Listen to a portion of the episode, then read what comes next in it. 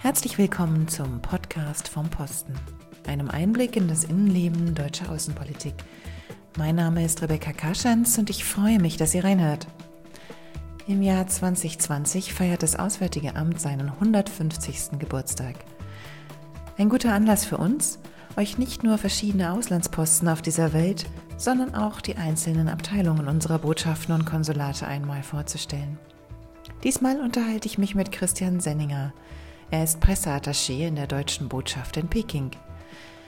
Christian stellt uns nicht nur seine Tätigkeit in der Presseabteilung vor. Er schaut sich auch das Thema Digitalisierung in China und Deutschland an und die Unterschiede und Gemeinsamkeiten in dem, was die Gesellschaft hier und dort bewegt. Und Christian erzählt uns von seinem ganz persönlichen Highlight auf seinem ersten Auslandsposten China. Viel Spaß beim Zuhören. Hallo Christian, du bist jetzt seit 2018 als Presseattaché in unserer deutschen Botschaft in Peking tätig.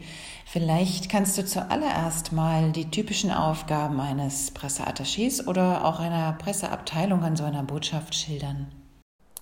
Ja, sehr gerne. Also erstmal hallo alle zusammen. Ich bin jetzt seit letztem Sommer in der Botschaft in Peking, mache da die Pressearbeit. Und was bedeutet das? Also erstmal analysieren wir die heimische Presse, also was die Chinesen so schreiben jeden Tag. Wir haben da Leute, die sozusagen die, die Medien lesen. Wir haben auch ähm, regelmäßig Besuche, wie jetzt kürzlich die Kanzlerin. Das sind dann so Pressedelegationen zu betreuen. Und wir haben unsere eigenen Kanäle, die wir also täglich mit Inhalten bespielen. Ja, jetzt hast du ja eine große Vielfalt an Aufgaben genannt, die so eine Presseabteilung übernimmt. Das Analysieren der dortigen Presse an dem Ort, wo man ist. Dann auch die Frage, was geben wir an Pressemitteilungen raus? Und natürlich auch dann, wenn hochrangige Besucher aus Deutschland kommen, das Kümmern um die Pressebegleitung, also die Journalisten, die zum Beispiel mit Kanzlerin Merkel oder dem Außenminister reisen. Ähm, bei all dieser Vielfalt gibt es so etwas wie einen normalen Tagesablauf? Also was ich sagen kann, äh, wenn man im Pressereferat arbeitet, ist es immer gut, wenn man als erster die Infos kennt. Also ich stehe sehr früh auf, auch äh, weil ich jetzt äh, ein Baby habe, das mich früh weckt. Ähm, versuche so zwischen sechs und acht mir relevante Nachrichten anzugucken, sodass wenn ich ins Büro komme, so gegen acht, halb neun, ich schon ein bisschen weiß, was Sache ist. also das ist so Standard. Und darüber hinaus hängt es dann wirklich ab, was man an dem Tag macht. Normalerweise Anfang der Woche machen wir immer eine Redaktionssetzung, was sind so die Schwerpunktthemen diese Woche. Aber ansonsten ist das alles äh, relativ spontan. Deinem Lebenslauf entnehme ich, dass du, bevor du nach China gegangen bist, noch keine Berührungspunkte mit Mandarin oder einem anderen chinesischen Dialekt hattest. Jetzt hast du gerade gesagt, ihr müsst dort auch die lokale Presse auswerten. Wie muss ich mir das vorstellen? Hast du schnell noch vor Dienstantritt Chinesisch gelernt? Also ich habe im Weihnachten 2017 erfahren, dass wir nach Peking kommen. Das war auch einer unserer Wunschposten. Und danach äh, Mitte Januar gleich angefangen, die Sprache zu lernen. Aber wer das weiß, was Mandarin bedeutet, äh, der weiß auch, dass man in, in sechs Monaten bis zum Beginn des neuen Jobs nicht zu viel schaffen kann. Zum Glück habe ich äh, super Kollegen vor Ort, die zweisprachig sind, fließend und die helfen einem dann schon sehr stark. Und es gibt mittlerweile immer intelligentere Apps. Ja, also ich, ich kann dir mit einer Kamera im Supermarkt über etwas drüber äh, fahren, die, die übersetzt es mir dann direkt. Das ist natürlich eine große Hilfe. Verfolgst du denn das Lernen dieser Sprache jetzt trotzdem noch weiter? Ja, also einmal die Woche äh, habe ich hab meine Lehrerin, die im Moment ein bisschen unzufrieden ist mit mir, ähm, kommt zu mir äh, in, ins Büro. Ja, eigentlich habe ich mir auch vorgenommen, nach der Arbeit dann abends Vokabeln zu lernen, weil das ist mit den Schriftzeichen einfach wichtig. Und ja, im Moment ist dann die Frage äh, bei Baby oder Vokabeln, dann ist im Moment äh, leidet mein, mein Vokabular etwas, aber es ist, ich arbeite dran. Ich stelle mir vor, dass die Pressearbeit gerade in China mit ganz besonderen Herausforderungen verbunden ist. Was macht deine Aufgabe dort speziell? Also erstmal kann man sagen, dass die, die, ganze Medienlandschaft in China sehr deutlich anders funktioniert als bei uns. Also es gibt dort äh, in erster Linie staatliche Medienunternehmen. Es ist auch relativ klar reguliert, wer Nachrichten produzieren darf. Also man braucht eine Lizenz, um Nachrichten zu entwerfen und das ist halt einfach ähm, im Vergleich mit unserem System hier, mit, mit ähm, privaten Medien und einer Meinungspressefreiheit in allen, allen Bereichen, ist ein anderer, anderes System. Das bedeutet für unsere Arbeit äh, insofern ähm, an, an, verschiedenen Stellen halt, dass wir dort äh, besondere Situationen haben. Zum Beispiel ist es ja eine Aufgabe von mir, mit, äh, mit lokalen Medien zu arbeiten, wenn auch unser Botschafter oder andere äh, Vertreter der Botschaft ähm, öffentlich äh, auftreten in den Medien. Und da sind die Abstimmungen halt anders. Ja, sind, äh, sind, ist relativ, glaube ich, ähm, ist klar, ein großes Unternehmen wie das chinesische Staatsfernsehen äh, ist, ist anders, als wenn man sozusagen in, mit einer Washington Post oder New York Times spricht.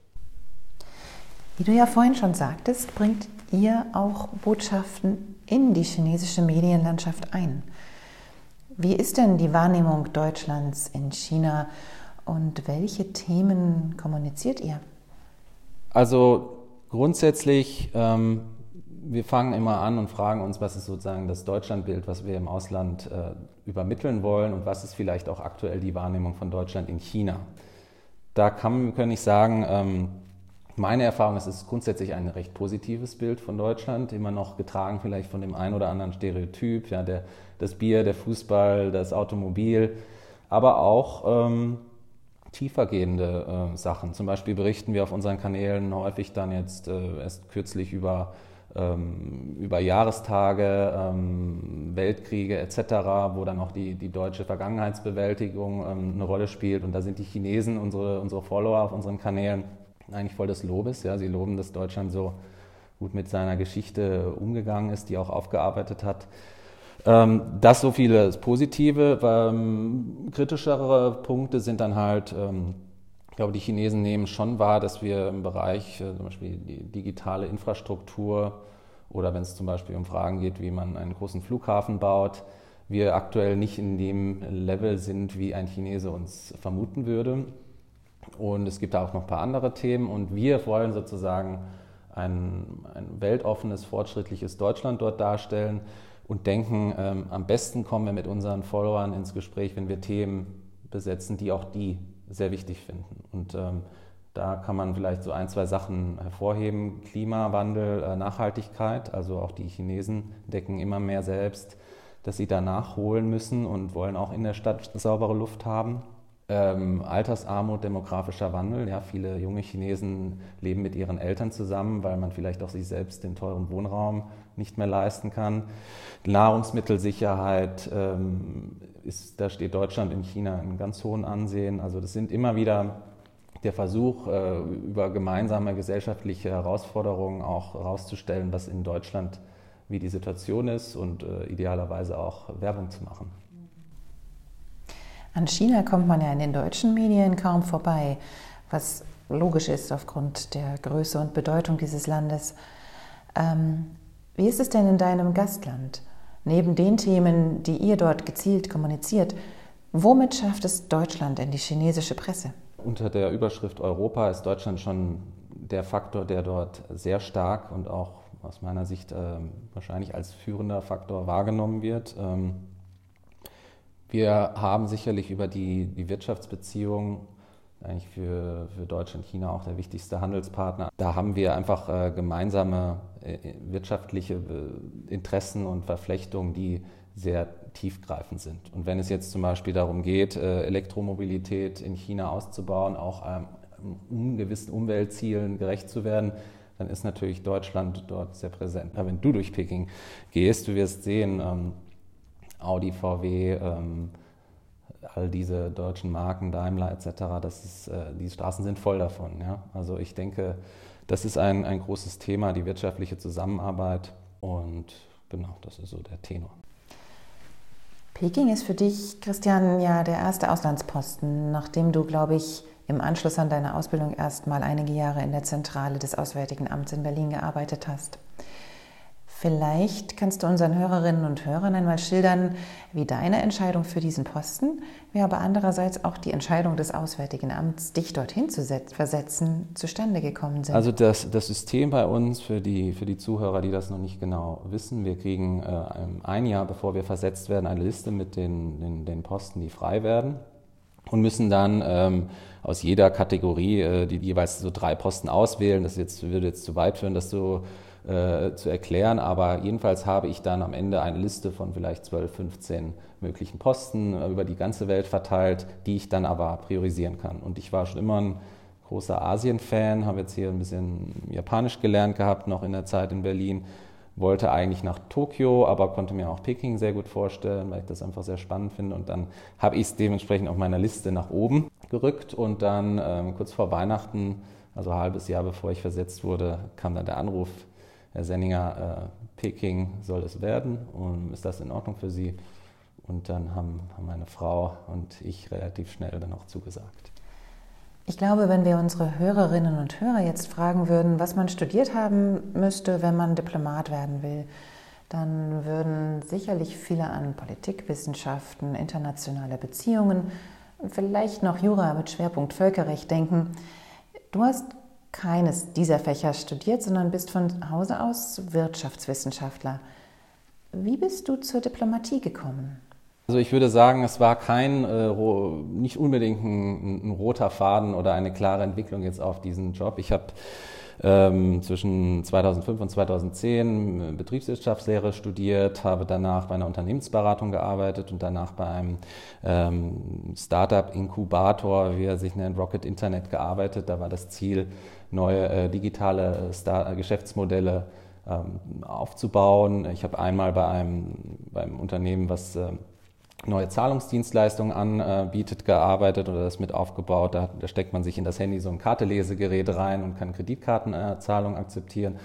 Einmal war es ähm, so ein äh, Online-Food-Delivery-Projekt. Äh, und das habe ich dann äh, gut drei, zwei, drei Jahre gemacht. Und parallel hatte ich aber schon am, beim Abitur das Gefühl, ähm, Politik interessiert mich und auch äh, internationale Politik, die Welt kennenzulernen und hatte das Auswärtige Amt schon immer so im Hinterkopf. Und dann gab es äh, im ersten Mal dann gedacht, okay, was studiere ich denn eigentlich, um ins Auswärtige Amt zu kommen?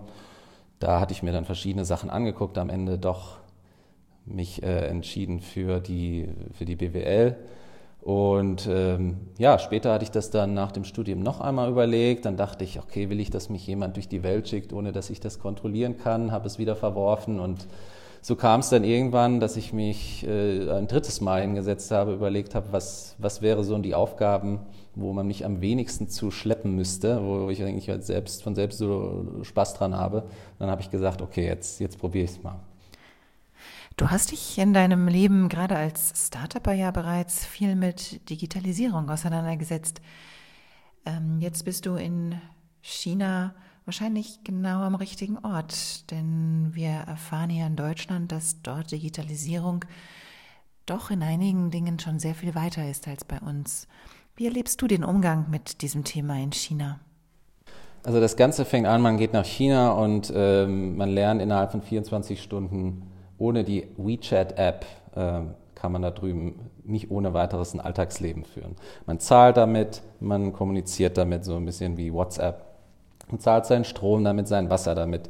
Es äh, wird vielleicht irgendwann auch noch so eine Richtung Ausweisfunktion haben und man merkt sehr schnell, also diese ganzen Alltagsfragen, sehr viel wird eigentlich nur noch äh, mit dem Handy und äh, digital gelöst, äh, allen voran Bezahlung. Ähm, ich muss sagen, es ist äh, extrem praktisch, gleichzeitig aber auch ähm, sicherlich ähm, stellt es einige Fragen, ähm, hinsichtlich Datenschutz und der eigenen Privatsphäre. Und ich nehme wahr, dass die Chinesen, anders als wir Deutschen, dort ein, sage ich mal, weniger vorbelastet oder weniger hinterfragen als wir. Aber ich denke, dass sie auch, äh, gerade wenn es jetzt um Themen geht, was künstliche Intelligenz in Zukunft leisten kann, dass auch die Chinesen sich fragen, wo die Grenze sein soll. Also ich, ich, ich nehme durchaus wahr ein gesteigertes Interesse an dem, wie Deutschland und Europa darüber nachdenken. Ich glaube, dass äh, die Datenschutzgrundverordnung, ohne da jetzt die, zu tief reinzugehen, das sind Sachen, womit sich in China äh, auch die Politik befasst. Ja. Ich äh, glaube da trotzdem erstmal, ähm, es, es, läuft da sehr viel nur noch mit dem Handy, mit WeChat und äh, dem muss man sich im Moment auch anpassen, wenn man da einen reibungslosen Alltag haben will. Auch am Auswärtigen Amt geht Digitalisierung natürlich nicht vorüber. Gleichzeitig ist es ein Ministerium mit einer 150-jährigen Geschichte, in dem wir mit Aktenverfügungen und Titeln hantieren, die teils noch aus der Kaiserzeit stammen. Wie war damals für dich der Umstieg von Start-up zum Ministerium? Und wo siehst du die Chancen und die Herausforderungen von Digitalisierung für den Auswärtigen Dienst? Also ich würde sagen, vom, von der Art des Arbeitgebers ist es schon ein kleiner Kulturschock. Ja, man kommt von einem wahrscheinlich ähm, ja, sehr kleinen, tendenziell auch sehr jungen Teams ähm, ohne oder mit sehr niedrigen Hierarchien ein, ein, eine größere ministeriale Bürokratie. Äh, man kommt von einem Arbeitsplatz, wo eigentlich fast alles nur noch digital läuft, äh, in einen ähm, Arbeitsplatz, wo man halt auch noch die, die Papierakte zumindest bis, bis demnächst so führen muss und auch dementsprechend ähm, ja, es Registraturen gibt, wo man alles ablegt. Und ich muss offen gestehen, auch äh, wenn, wenn es vielleicht nicht im eigenen Interesse ist, das zu gestehen, dass ich damit noch etwas hader. Ja? Also die wirklich zu sagen, okay, ich, ich, ich folge jetzt den, den alten Vorgaben und Routinen. Das ist sicherlich eine Herausforderung. Ich glaube, was sozusagen Inhalt, dass unser, unser Ministerium jetzt auch zunehmend äh, die Chancen äh, erkannt hat, was man machen kann über Wissensmanagement, Austausch von Informationen, äh, digital und nicht mehr nur per Papier. Und ähm, ich, ich, bin da zuversichtlich, dass wir da auch Fortschritte machen. Äh, inhaltlich ist es, glaube ich, ähm, könnten wir wahrscheinlich zehn Podcasts füllen. Ja? Ähm, Digitalisierung für Sicherheit, ähm, Wirtschaft, äh, wie hängt das zusammen, ähm, was bedeutet das für unsere Organisation, äh, können wir überhaupt in Abteilungen solche Sachen gut behandeln, wie kann man diese Querschnittsnatur abbilden. Ich sehe fast kein Digitalwirtschaftsthema, was nicht auch eine sicherheitspolitische Relevanz hat. Und in meiner letzten Verwendung ging es darum, dass in, der, in Europa gewisse Standards äh, oder gewisse Grundsatzregelungen, Gesetzgebung für kritische Infrastrukturen vom Krankenhaus über den, den Mobilfunkanbieter bis hin zum ähm, ja, bis hin zur Versicherung Banken angeführt werden, weil die eben auch verwundbar sind. Ja? Und ähm, ich sage, es ist, äh, ist eine Jahrhundertaufgabe vom, vom, Sachverstand bis hin zu Fragen der Organisation. Ja? Und äh, ich glaube, dass wir da mit unserem Ministerium da natürlich nochmal eine ganz besondere Herausforderung haben, Änderungen voranzubringen. Im Auswärtigen Dienst stehen wir also vor der Jahrhundertaufgabe Digitalisierung. Deine Frau und du, ihr habt euch eine eigene kleine Jahrhundertaufgabe gegeben und in China euer erstes Kind bekommen in China. Das finde ich doch eine mutige Entscheidung, einfach weil man sicher bei einer ersten Geburt ganz sicher sein möchte, dass man die Ärzte versteht, die Ärzte einen selbst verstehen können und man sich da im Gesundheitssystem auch etwas auskennt. Wie war das für euch? Wir hatten da schon allerhand Respekt vor. Ähm ich kann sagen, dass wir, wir natürlich vorab auch äh, unsere Recherchen gemacht haben, wo gibt es gute internationale Krankenhäuser, weil es ist, glaube ich, äh, schon wichtig, dass dann gerade für meine Frau, dass sie dann im, bei der Entbindung oder auch vorher versteht, äh, was von ihr da gewünscht ist. Äh, das war am Ende des Tages äh, alles sehr, sehr gut. Ne? Also es gab da ein tolles Krankenhaus, wo, wo das alles ganz reibungslos über die Bühne ging. Unsere Sorgen waren so ein bisschen, ähm, es gab mal vor einiger Zeit auch in China so einen Milchpulverskandal, da war irgendwie Babynahrung ver, verseucht. Ähm, das hat auch in China Riesenwellen geschlagen. Dann die Frage, wie, was bedeutet die Luftverschmutzung für unser Kind? Aber alles kann man irgendwie lösen. Ja? Also für, den, für das Milchpulver, das äh, bestellt man dann aus Deutschland. Mit der Luft hat man Luftfilter. Ähm, es ist alles so, sag ich mal, ähm, weniger einfach als hier, aber äh, es gibt für alles zumindest bisher eine Lösung. Jetzt habt ihr natürlich mit eurem Kind, das ja noch sehr klein ist, nicht gerade wahnsinnig viele Möglichkeiten, das Pekinger Nachtleben zu erforschen. Aber kannst du vielleicht trotzdem mit uns teilen, welche Freizeittipps du in Peking und China generell geben würdest? Aber es gibt äh, tolle Parks in Peking. Die Chinesen haben auch irgendwie, äh, glaube ich, entschieden, der Park ist so äh, das Zentrum für, für die Freizeitgestaltung. Da sieht man dann auch, also besonders äh, toll finde ich immer, wenn dann äh, Gruppen, Seniorengruppen dort äh, zu Michael Jackson irgendwie äh, den Moonwalk äh, proben. Ja, also alles schon gesehen. Äh, würde ich jedem, äh, der nach China reist, mal empfehlen, durch ein paar Parks zu gehen. Also wir gehen, wir gehen gerne spazieren, schauen uns an das Treiben dort ähm, und dann ähm, wagen wir uns jetzt so langsam mehr an Ausflüge. Also man kann auch auf der Mauer mal wandern oder man kann äh, viele gute Restaurants austesten. Und äh, da wagen wir uns jetzt so langsam rein. Du hast ja die tollen Restaurants angesprochen, die man in Peking finden kann. Mich würde jetzt interessieren, die chinesische Küche, die wir hier in Deutschland ja an fast jedem Ort finden können, hat die denn mit dem, was man dann in China finden kann, irgendetwas gemeinsam? Und kannst du unseren Hörerinnen und Hörern vielleicht noch einen kulinarischen Tipp geben, so dein Lieblingsessen? Also ich, ich hatte das Gefühl, dass bei chinesischer Küche ähnlich ist wie japanisch. Also die, man, je nachdem, was man isst, gibt es ein anderes Restaurant. Ne, man isst die Suppe dort, ähm, man isst vielleicht die, die Dim Sum und die Dumplings äh, woanders. Also ich würde sagen, es ist unglaublich ähm, vielfältig und ich persönlich habe mich äh, in diese in so ein Gericht äh, Kung Pao Chi Ding, also eine Art Kühnchen mit Erdnuss, äh, was man hier auch gelegentlich kriegt, äh, das, das habe ich äh, ins Herz geschlossen. Kann ich jedem äh, empfehlen. Die Peking-Ente ist aber auch nicht zu verachten. Ja, ja China ist so von der, der öffentlichen Ordnung, auch vom Essen und wie es dann präsentiert wird. Es ist nicht wie Japan, es ist alles ein bisschen chaotischer, ähm, aber es ist, es ist ein kleines Abenteuer. Und hinzu noch in einem wahrscheinlich immer wichtiger werdenden Land. Äh, das ist, ist kein, kein schlechter Start für, für einen Auslandsposten im Auswärtigen Amt. Ganz herzlichen Dank, lieber Christian, für diese spannenden Einblicke in deine Arbeit als Presseattaché in Peking. Alle, die noch mehr über China und die deutsch-chinesischen Beziehungen erfahren möchten, lade ich herzlich zu einem Blick auf unsere Website ein. Unter www.diplo.de/slash podcast haben wir einige Bilder und interessante Informationen für euch verlinkt. Aus welchem Land möchtet ihr einmal mehr erfahren?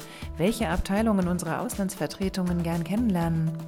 Wir freuen uns über eure Kommentare und euer Feedback auf unseren Kanälen und per E-Mail an podcast.diplo.de. Mein Name ist Rebecca Kaschens. Dies war der Podcast vom Posten des Auswärtigen Amts. Bis zum nächsten Mal.